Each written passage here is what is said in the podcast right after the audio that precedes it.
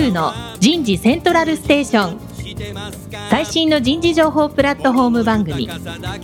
日本最大級の人事エグゼクティブクラスのコンソーシアムの代表を務めシンガーソングライターとしても活躍する楠田優が有名企業の人事や人事をサポートする企業の方をゲストに迎えて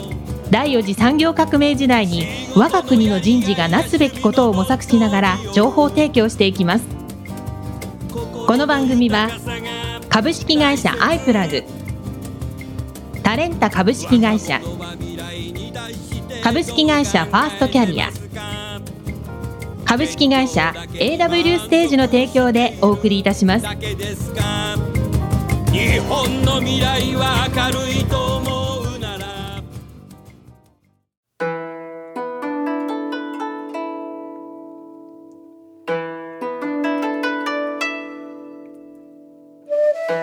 えー皆様明けましておめでとうございます。2022年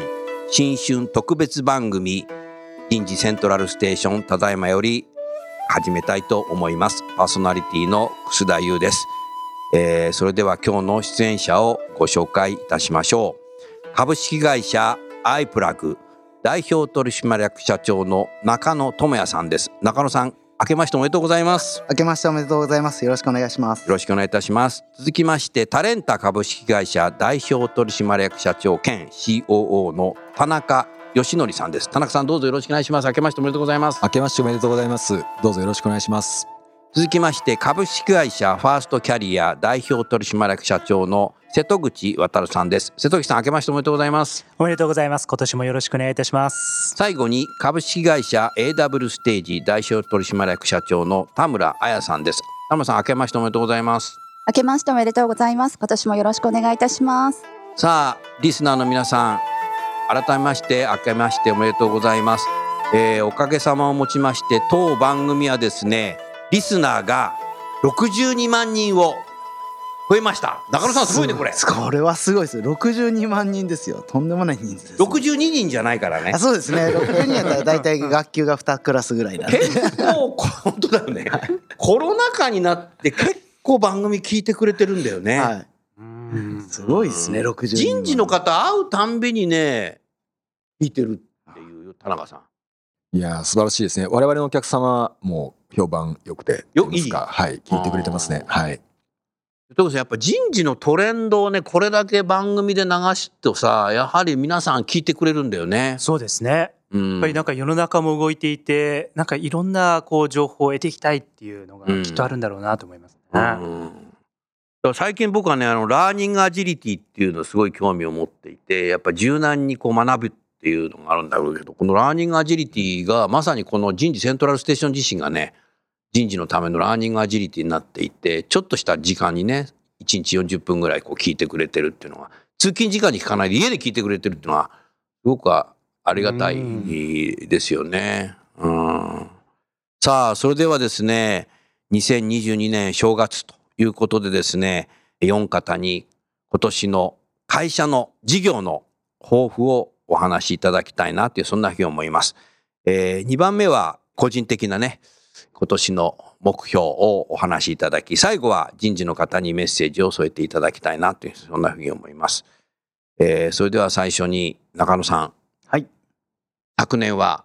マザーズ上場おめでとうございます。ありがとうございます。すごかったね。いやーもう嬉しかったですね。嬉しかったね。はい僕金叩きに行ったよ。あありがとうございます。あの 自作自演のね、自作自演のね そうなんです。あのコロナ禍であの当初のセレモニーがちょっと私たちできなくて、うんそれだったらまあ自分で作っちゃえっていうのであの等身大のそう当初の鐘をですね手作りで私は等身大2個と5分の1スケールを5個作ってですね合計7個手作りカンカカンカ作ってそれで自分で鳴らせみたいなやったんですけどそうそうそう楠田先生も鳴らしに来ていただいてですね行ったねありがとうございました。うん、あれはね感動したよ。すごいね手作りで作ったっていやいやいうのはね。逆にそっちの方が面白いかなと思ってうん面白いね。うん。さあ中野さん今年はアイプラグさんは？はいまず会社としての抱負をお話しいただけますか？そうですね。あの、まず昨年、まあ、あの、えーまずは上場もあったんですけど、やっぱりあの、まあ、主サービスのオファーボックス、まあ、新卒の採用サイトのオファーボックスもですね、まあ、かなりこう、えー一段とこう飛躍の年になりました。やっぱりあの、コロナ感染拡大によってやっぱりこう就職活動がもう完全にオンライン化に移行して丸2年がねもうそうだね。あったんですね。で、あの実際まああの2年前は大混乱だったんですけど、昨年はですね、もう比較的こう定着というか、あのまあそこの中でこう工夫をしていくっていうそんなえー状況になった中ですね、まあやはりこうたくさんのまあ企業さん、学生さんより使っていただくようになりまして、社会的責任感も一層こう上がってきてるなっていうので、まああの去年は非常にこう充実した1年だったかなとえー思ってます。この番組でもご紹介していきますけどもあの超大企業がはい。使い始めましたねそうですね。本当もう理系女がねはいオファーボックスでねはい検索してねはい出てくるんではいそこでねなかなかリクルーターでもね、はいリケージを取れない時にねオファーボックス使ってるわすっていうのラジオでねこの番組で言ってましたよ、はい。嬉しい限りですね。ななので、まあ、今までこうねあの、まあ、出会えてなかったこう出会いを、まあう、ん。作っていくっていうので、オファーボックスっていうのを始めていったんですけどさらにこうこのオンライン就活になって地域のこう距離の差も一段と縮まったっていう感じがしてですね。やっぱりまあ、このオンライン就活のまあ良さっていうところと、まあ、もう一つこう課題っていうところが両面こう浮き立ったこの2年間だったかなと思うのでやっぱり今年はですねそれをこうよりこう発展していくみたいなところがまあ大きなえー目標になるかなというふうに考えてます。すべての地域の企業がはい、就職採用活動が全国区になったってことですよね。そうですねですからあのーなんかこう距離があるから出会えてなかったっていうのは逆に言うと距離があるからこう戦いが行われてなかった採用に関しては。おっていうのもあると思うんですね。うん。それがこう一気に垣根がなくなったっていうのはまあすごいダイナミックな世界かなと思ってましてあの毎年あのディスコ社があの就活生のあのどれぐらい費用かかったかって調査をはい。されてるんですね。で、はい。2年前の調査結果がですね大体年末ぐらいに出るんですけど、うん。あのまあ全体でいくと1人当たりまあ4万ぐらいですねお金が下がったと交通費と宿泊費なんですけどだけで見ると4万円ぐらい下がったっていうのでこれで大体全体で170億ぐらいの170億？はい、就活生のこう費用負担が下がったってあるんですけど、今年やっぱさらに下がりまして、うん。2年前のコロナの前からするともう全体で260億円ぐらいですねうん。費用が下がったけどあの機会は増えてるっていうのはなるほど。すごいこう、まあ、ダイナミックでこう良い世界だなと思う反面ですねうんただやっぱコミュニケーションやっぱリアルの方が、ね、取りやすいっていうのがあるので、まあ、ここをどう進めていくのかとかっていうのは、まあもちろん私たちだけじゃなくてうん業界全体的になんかこう新たなこう形みたいな、まあ、一部はもしかしたらこうリアルに戻ってくると思いますし、さらにこうオンラインのさらなる発展みたいなところをこうより模索する一年になっていくんじゃないかなとえー思っています。なるほどね。このアイプラグさんのフォアボックスはね、だいぶ前からね、はい私も興味持ってずっと見てきましたけど、はいわあ社会を変えるんだなっていうふうに思ってたんですけども、コロナになって、はい社会全体がこう変わっちゃったじゃないですか。そうなんです。はい。だからなんか別な意味で後押ししてしまったっていうはいことですよね。はいだからその中でまたコロナがなくなってくると、どういった形でね変わっていくのかなっていうのがはい非常に楽しみそうですね。ですよね。はい。なので、まあ、あの、未来に行った部分と、で、逆にオンラインだけではやっぱり完結しない部分、両方とも結構分かってきたと思うので、うん。全然外で移動できる状況でも新しい形っていうのを、まあ、作っていけたらっていうのが、まあ、今年のこう一番大きな私の中のテーマで、まあ、それであのね、このちょっと収録前にあの盛り上げたオキュラスを持ってきてたんですけど、あー。後ほど後で。はい、働き方とかもですね、こう、なんかメタバースの世界っていうのが面白いんじゃないかなと思ってます。バーチャルリアリティの採用っていうのも多分出てくるだろうね。出てくるんじゃないかなっていうふうには期待してるんですけどね。うんはい、ありがとうございました。後ほど個人の方もねあ、はい。お話をはい。聞かせてください。じゃあ続きましてタレンタの田中社長。はい。昨年はいかがでしたか？はい、えー我々入社前のソリューションと入社後のソリューション両方やってるんですけれども、入社前のソリューション、まあ、ハイヤービュー事業に関しましては AI の採用選考での活用っていうところに一つの答えを出せたかなってなるほどいうふうな年だったっていうふうに考えてます。我々ハイヤービュー事業2016年からですのであの6年前からうん。やってまして、うだよね。当時からあの AI, AI って話をしてたんうん。ですけれども昨年あのちょっとこの前ラジオにうん。ご出演いただいた阪急阪神百貨店さんとか、ユニチャームさんとか、えーとあとは伊藤忠商事さんとかダイヤハウスさんとかマオテであの30社ぐらいの企業さんに今お使いいただいてるんですけれども AI でその見る範囲と、えっと、人で見る範囲とのその住み分けの整理を通じましてですね何が起こったかっていうとその AI で効率化するだけではなくその人の見極めの力っていうものがあの上げるこうお手伝いがまあできたっていうところがすごくあの成果としてあるなと思っていてそれをまあ今年展開していきたいなっていうふうに思ってるんですよね。うん。私あの最近あの将棋をテレビで見るのが好きでして将棋を見るのが好きなのね。見ることを始めまして試合長いいよ仕事してる？あのアベマとかでねあの最後ねいいとこだけ見たりとか、うんあと NHK とかでは毎週あの早指しでやってますけれども、うん。えっと、将棋の世界ってあの AI ともうすでに融合してるんですよね。で、まあ、戦況がですねそのリアルタイムであのどっちが勝ってる勝ってないって出たりだとか、うん。あと棋士の方々が皆さん AI のソフトを使って、うん。あの研究されててで何が起こってるかっていうと、まあ、新たなこう指し手定石にとらわれない指し手が出たりしてて、まあ、棋士の能力が上がってるわけですよね。合ってるよね。AI を使って。うん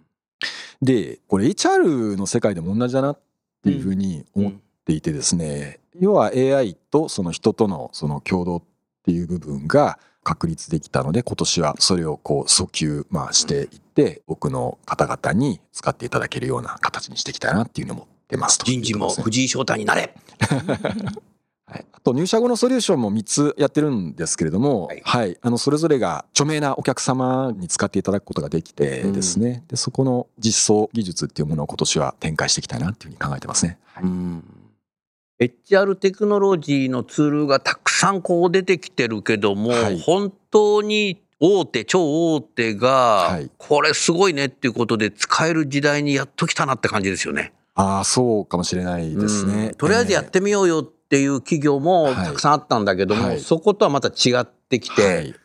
かなり慎重ではあったかもしれないけども、はい。超大手が結構使い始めてきている。そうですね。うん。だからはい。大手はやっぱ動き出すと早いので逆に、はい。あの2022年は面白い年になりそうだよ。そうですね。うん。まあ北米からそのまず出始めが多いんですけれども、うん。大体こう5年遅れの法則っていうのがあってですね。知ってる知ってるはい。大体 AI もそうなったなっていう、あのサイエモというところでおー2016の2021っていうところで。で我々自身はあの最新の情報をキャッチアップできる立場にいますのでそれを積極的に広めてってこう5年を4年に4年を3年にしていきたいなと本当だよね。もう5年っつったら地球2000回転ぐらいしてるからね。うん、どんどん回転をね短くしてほしいなというふうに思います。ありがとうございます。さあでは続きましてファーストキャリアの瀬戸口社長お願いします。はい。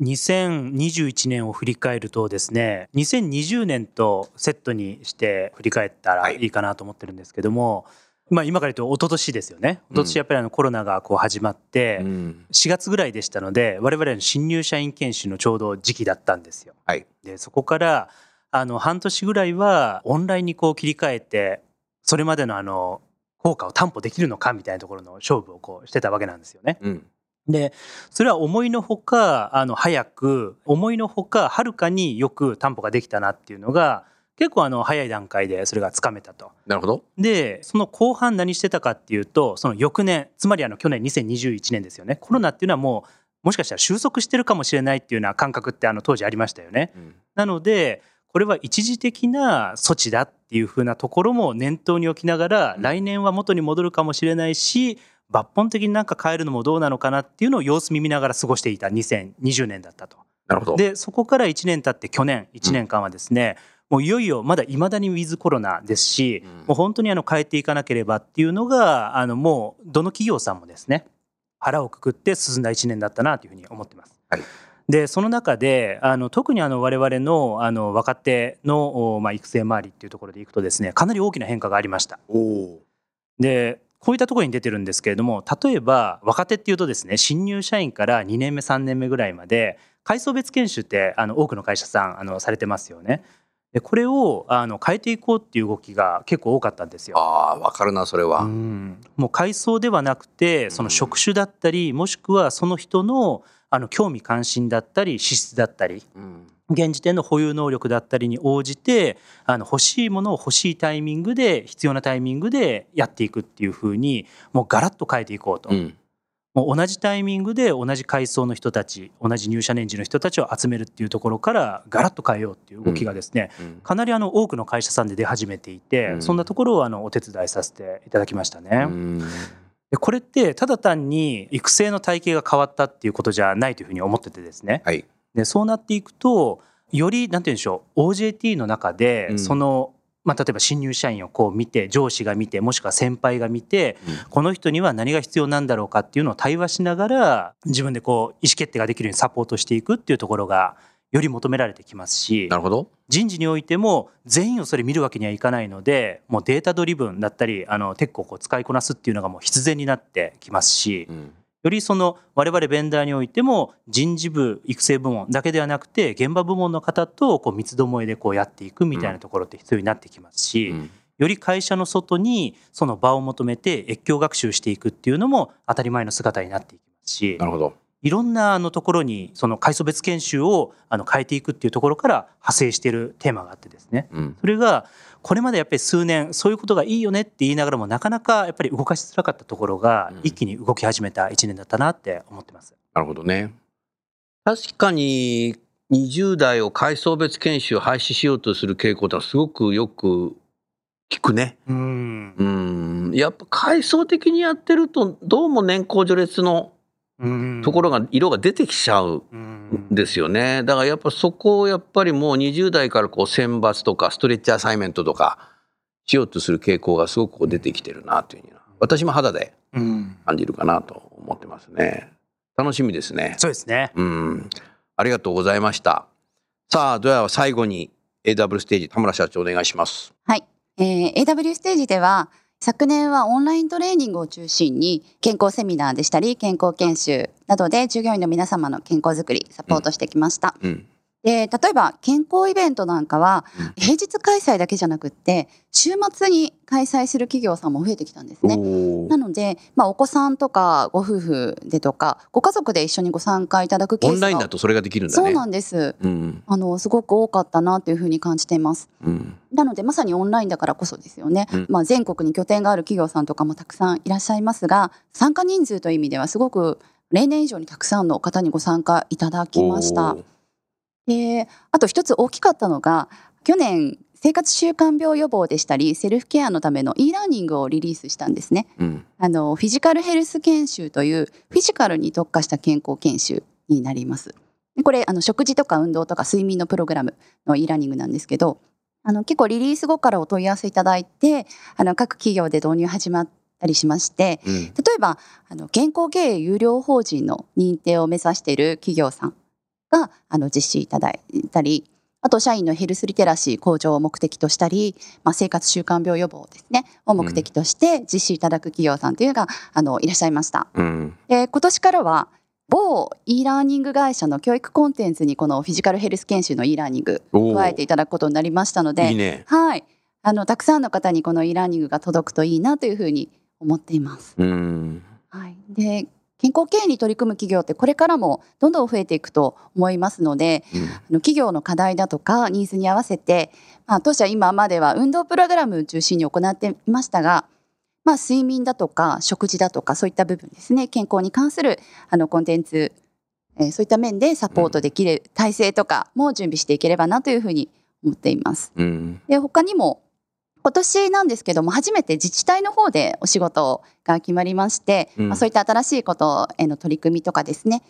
あとは去年からあの行ってます高校での授業のお話なんかも今年あとそうなんだ。高等学校で授業でやってそうなんんだね。です。はい、いただいたりですね。まあそういった企業のみならず幅広くこの健康づくりをサポートできればなというふうに思っています。うんだから学校も企業もまたは家族も、はいやはりみんなこうウェルビーイングじゃないけどやっぱり身も心も健全になっていこうっていう時代になってきたんだろうね。コロナ禍でなおそういうことを考えるようになったんじゃないかな。はい、だと思います。うあんいいねすごくね。りがとうございます。うんありがとうございました。さあそれでは続きまして皆さんプライベートでは何を今年目標を持ってんのかなということをお聞かせいただきたいと思います。ランダムに行きましょう。じゃあタレンタの田中さんからお願いします。はい。私はあの大人げないんですけど昨年からあのピクミンブルームってご存知ですか？何何何それ？ピクミンブルームっていうあのスマホアプリがありましえてー、歩いたらどんどんそのレベルが上がっていくっていうアプリがあるんですよね。で歩くことを楽しくするっていうコンセプトであのアプリがあるんですけれどもそれインストールして使い始めたらハマっちゃってですね自分で歩くのね。自分で歩くんです。今日もここまで歩いてきたんでしょ？はい歩いてきました。今日もはいここは今恵比寿のはい、ファーストキャリアさんの部屋で白着てますけど家から歩いてきたんだ。歩いてきましたね。おいや本当に歩くこと、どれぐらい距離あるんですか？まあ歩いて30分ぐらいですね。大阪から歩いてきたの？めちゃくちゃ新幹線でぐっすりしてきました。江戸時代じゃないんだ。あのジョギングでもカウントしてもらえるんですよ、ね。あそうなんだはい。へえ。っていうところで要はその運動をこうするこうモチベーショうん。ンになっちゃってて見事にはまっちゃってっうんていうところで、競技見るだけじゃないのね。そうなんですよねこうんれきっとこれ HR テックもだんだんこうなっていくんじゃないのかなっていうのを思っててまあ、ゲーミフィケーションっていう考え方だと思うんですけれども、こういうのがきっと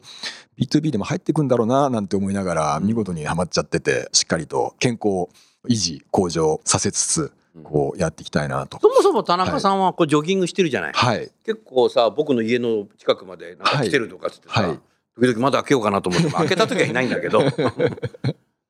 ね走ってるよね。でそう今度だから歩くのもやってんだ。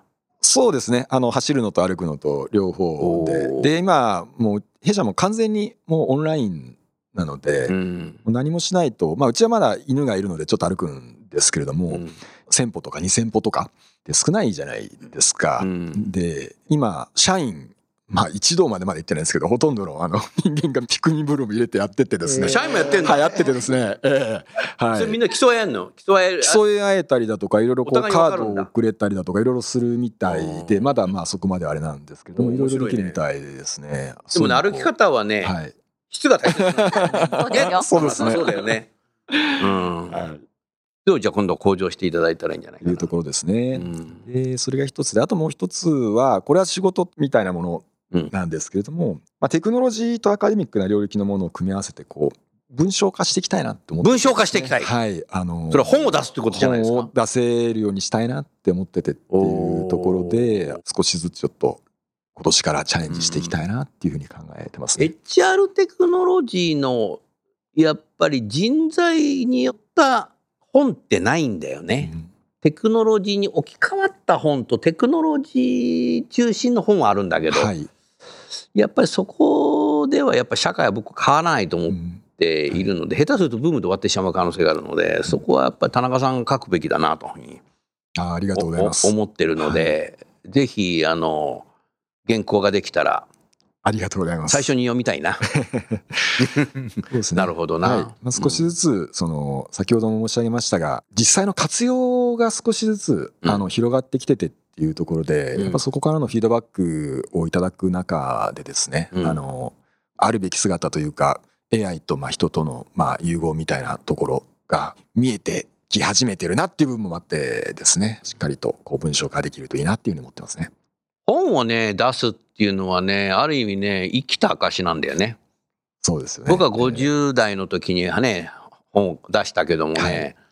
国会図書館にも置かれてるし、はい僕はあのいろんな全国の上位校の大学の図書館にもね寄付したんですよ。あだから東大の図書館にも僕の本置いてあるし慶応の図書館にも僕本置いてあるんですよ。すごいですね。すごいでしょ、はい。うん。みんな送りましたよ。だからそれ生きた証になるわけだよね。年末のお掃除で捨てられたかもしれないけど。でやっぱね、本を出すっていうのはね、一つのチャレンジだ。と思いますので、はいぜひ頑張っていただきたいなと思いま。ありがとうございますすありがとうございました。じゃあランダムで次は田村さん行こうか。プライベートの目標あの私子供の頃からクラシックバレエをやっててそうだよね。やってたんですけどお仕事独立したタイミングでうん大体67年なんですけどもお休みしてたんですね。うん。でまあその間はヨガやったり走ったりとかウォーキングやったりとかいろいろあったんですけどうん。去年の終わりぐらいからこのバレエ再開しましてバレエやってんだはいそうなんです、まあ今週1ぐらいなんですけどまた始めてうん。あのなので今年の目標はそのバレエをお休みする前の状態に戻れるように体の状態があのレッスン頑張っていきたいなっていうふうに思ってます。なるほど。はいなんかあの見れるステージはないの？いや昔は発表会とかも出てたんですけどディオディオ発表会。もうさすがに もうはいコツコツと地道にレッスンしていきたいなってはいうん思ってます。ありがとうございました。では瀬戸口さん行こうか。はいこのリモート生活かなり長くなっててですね本当だね。おうち時間も増えて結構あの時間も増えたんでかなりあの健康的になっててですねおおなってんだ。はい、いろいろ運動する時間も以前全然取れなかったんですけど結構してて、うん。うんでただこの最近なんですけれどもちょっとインドアな趣味にはまっててですね。えー、アウトドアでさあんたさ去年一昨年はさそうそうなんです。よテント買ってテントで寝るんだみたいなあそう話してそうそうたけどさでもテントの中で寝るのあれインドアなのかな？テントもなんかようわからんけど。アウトのようでいいかもしれない。キャンプやめたの？キャンプはやってますよ。キャンプはキャンプやってんだ。やってるんですけど今暑いのがこれもうありがちかもしれないんですけども夜中ずっとですねストリーミング配信っていうんですか、うんあのネットフリックスとかうん Hulu とか Amazon プライムとか、うん。ああいうの大抵のもの全部あの契約してるんですけれどすも、ごいね。ひたすら見ててですね。見てた、はい。で仕事してないんだから。仕事はちょこっと。みんな社長の本音が出た。なるほど、で結構見ると今まであんまりなんて言うんでしょう。アニメってそんなに見たことなかったんですよ、うん。うん。で興味なかったんですけど見てみるとすごい面白いなって思って。自分がなんかこれまで通り過ぎていたものになんか人から勧められて見てみたらなんかすごい発見があったりだとかなんかそういう時間を大事にしたいなっていうふうに思ってますね、うん。いいね。あとは私も本をちゃんと出そうと。本出すの、はい。どういう本書くの？あのー小説？一応 HR 系を出そうか。な一応。キャンプの仕方とかじゃないんだ、はい。うん本当はあの去年もいろいろ書き始めてて去年中に出したかったんですけれどもいろいろ書いてるとですねあの欲も出てきて、うん。ちょっと今伸びちゃってるんですけれども今年早々には出したいなというふうに思ってます。はい、いやータレンタの田中さんの本とファーストキャリアの瀬戸口さんの本がアマゾンで買えるまたは本屋に並ぶ。どっちが売れてるか見に行こプレッシャーですね。うすごいね、うん。はい。楽しみですね、はい。ありがとうございましたさあそれではアイプラグのはい。中野さんお願いいたします、そうですね。あの、まあ、個人なのか会社なのか、ちょっと境界線があんまりない、あうん。のタイプなんであれなんですけど、私あの、もともと、あの、社会人になって、あうん。の、前職、まあ、インテリジェンス、今、パーソルキャリアっていうところで10年間仕事して、で、うん。アイプラグ設立して、実は今年の4月18日で丸10年に、もう10年なんの？そうなんです、なるんですよ。なんか、おーおめでとうございます。はい。まあ、10年こう、社会人して、10年まあ、こう、経営者をして、で、次のまた10年みたいな、ちょっと、次はイカ釣り職人そうですね。イカとヒラマサ、マグロあたり。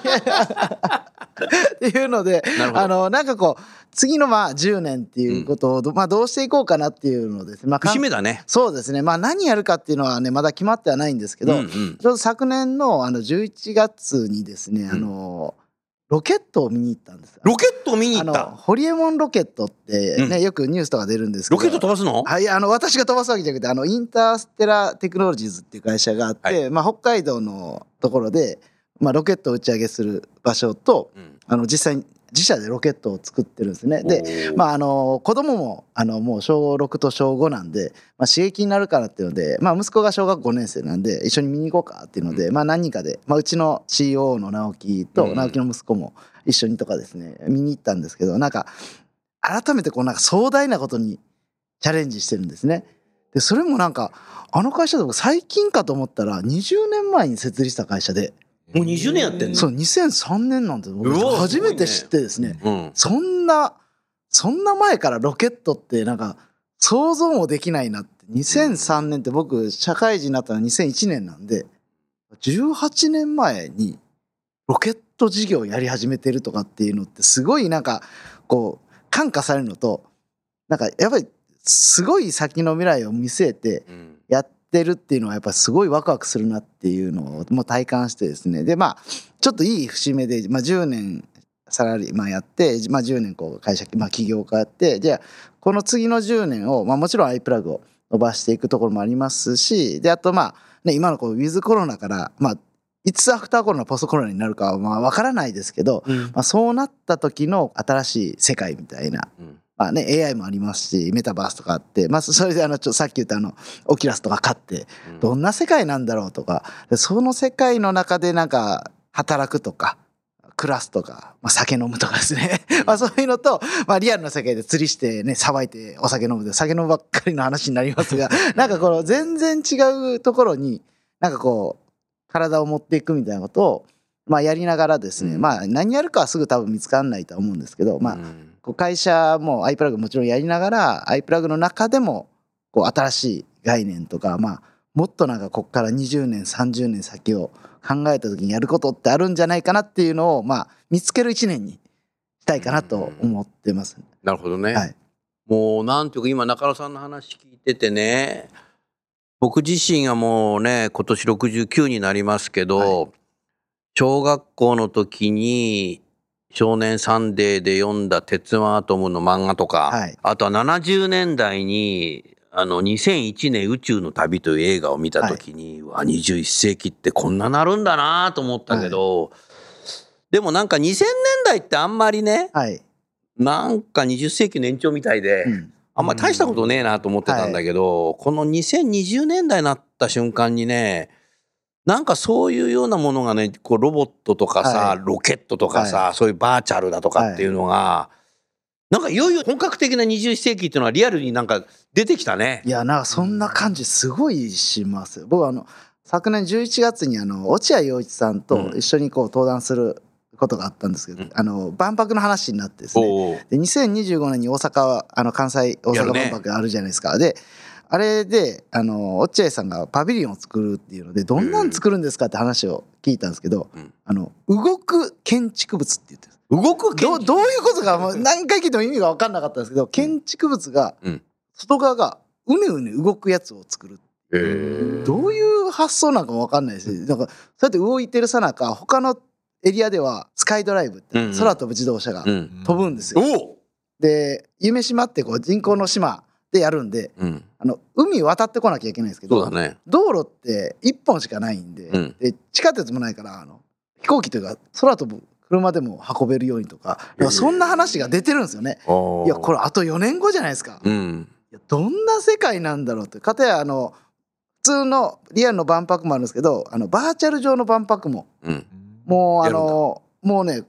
今年オープンするんですよ。へえ。でバーチャルでもメタバースの世界で万博を体験してリアルもあってそこではなんかね自動車空飛んでるしうん、建築物動いてるしってなんかどんな世界観なんかが想像できなくてですね。なるほど。だからそういうのがもうすぐ来る。バックトゥーザフューチャーのあの未来版の三つ目のねあれみたいだね。あそうですよね。ね。はい。二つ目かあれ。た二つ目です。二つ目だよね未来行くのはね。二つ目ですあの映画館の前歩いてたそうジョーズにそうそうそう。そう食われるみたいなやつですね。ああそうそうそう。ね。もうああいう世界がなんかリアルになっはいてきて、ねバックトゥーザフューチャーの未来っていうのは古いなあの映画みたいになるかもしれない。いやいよいよこう体感できるってなった時になんかねこう働き方とかうん自分の生き方とか発想とかどうなんだろうなっていうね働き方生き方っていうのがなんか根本から変わるかもしれない。はいね。そういうのをちょっといろいろ考えたり体感するような一年にしたいなと思ってます。おおーいいですね。ありがとうございました。楠田優の Human Resource Music。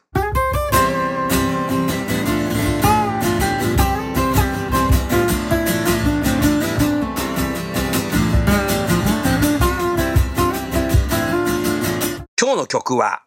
私のサードアルバムの中から輝け飛び出せグローバル人材。この曲は最初に MC が入ります。MC は実際の ANA の CA をされていた山田真紀さんにお願いしています。それでは聞いてみましょう。輝け飛び出せグローバル人材。どうぞ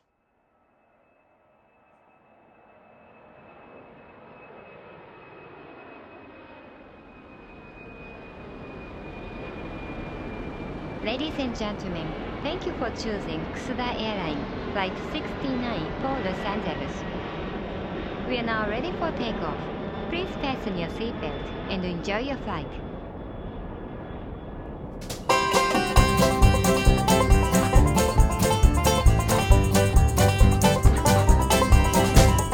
英語ができないからってうつむかないで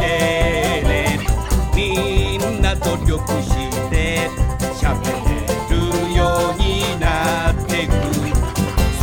世界へ羽ばたいてゆこう世界70億の人へ僕らは届ける国と国をつなぐビジネスチャンスだ勇気を出して飛び出そう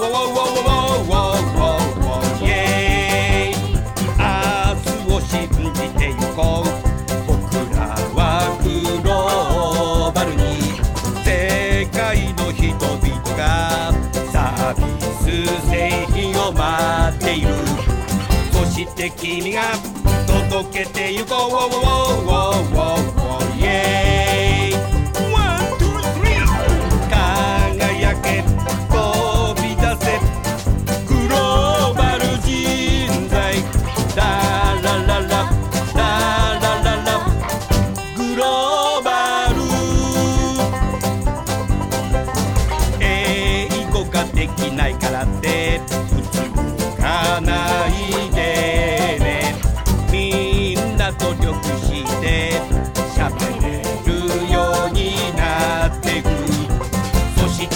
して世界へ羽ばたいてゆこう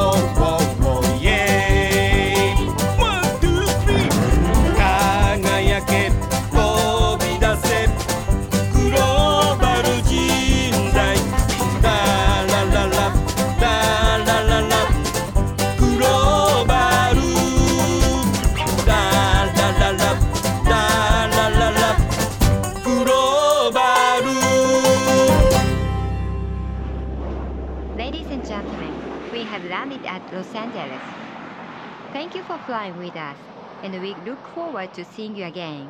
Have a nice trip. さあ、それでは最後にお一人お一人にですね、あの、リスナーの人事の皆さんにえメッセージを添えていただきたいと思います。それじゃあ、まず最初に瀬戸口さんからいきましょうか。はい。最初も少しあの去年を振り返ってというお話をしたんですけども今やっぱり大きな変革の動きの中にあるなというふうに思ってます。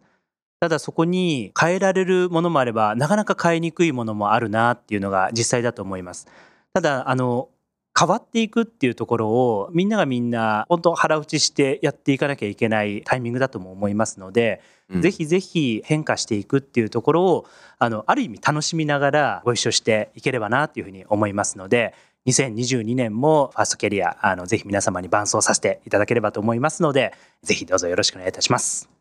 いいですね。変化を楽しむっていうことがこれからの時代重要になってくるでしょうね、多分ね。うんうん変化から逃げちゃダメだよね。はいうん社会もどんどん変化してくるので、それにやっぱりついていくっていうことがやっぱり重要かもしれないね。ありがとうございました。じゃあ次はタレント田中さんお願いいたします。今年はですねあの私たちのパーパスである、おえーワークハッピーな世の中を作るワークハッピー。いいね。というものを狙った、うんあのメールマガジンを配信してメールマガジン？って思っていて結構伝統的じゃない？ですか。伝統的で20世紀からあるやつですね、それ。ちょっと見てなんかこうついつい読んじゃうついつい読んじゃようなこう。ついついものを聞いちゃうこの番組みたいに。えー目指したいなっていうものをまあ社内でも話しててですねあの今年からやり始めますというアレンでタは全員喋れるし、文字書くの上手い人たちなので、それはどんどんやった方がいいね。そう。ほとんどさ、全社にラジオ出てない？そうですね、ええ。すごいはですね。すごいんだよ。もう全員そうですね、うん。はい。出てっていうところですね。ぜひ視聴者の方も弊社のホームページにアクセスいただいてあのメールマガ希望というところで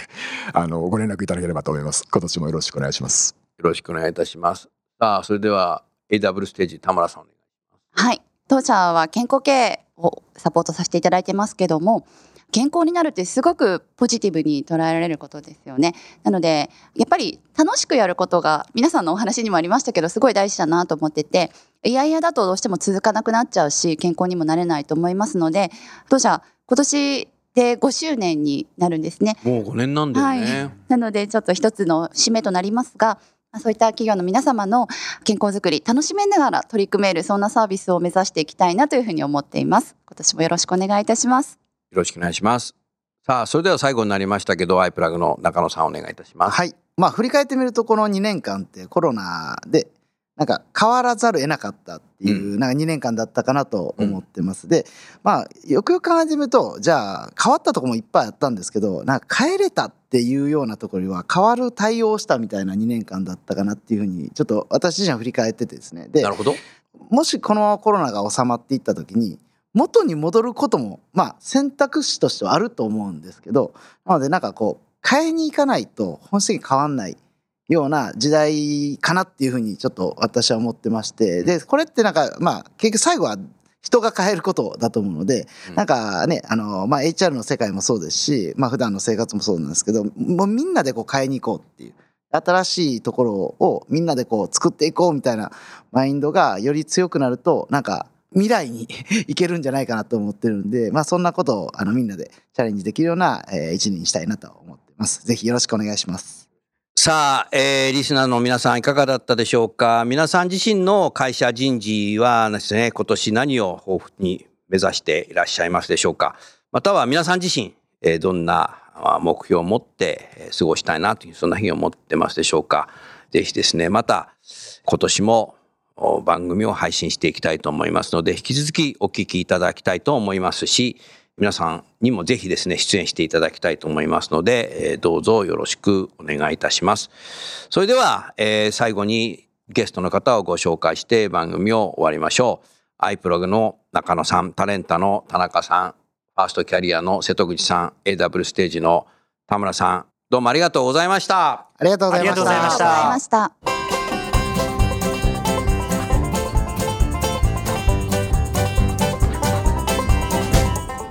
の番組はいかがでしたか？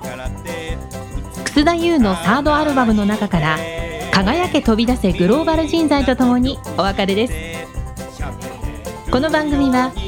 企業から学生に直接オファーを送ることができる新卒向けダイレクトリクルーティングサービスを提供する株式会社アイプラグ。ワークハッピーな世の中を作るをミッションとし世界の HR テクノロジーを日本市場に展開するタレンタ株式会社。若きリーダーたちの可能性を引き出し企業と社会の成長に還元する株式会社ファーストキャリア。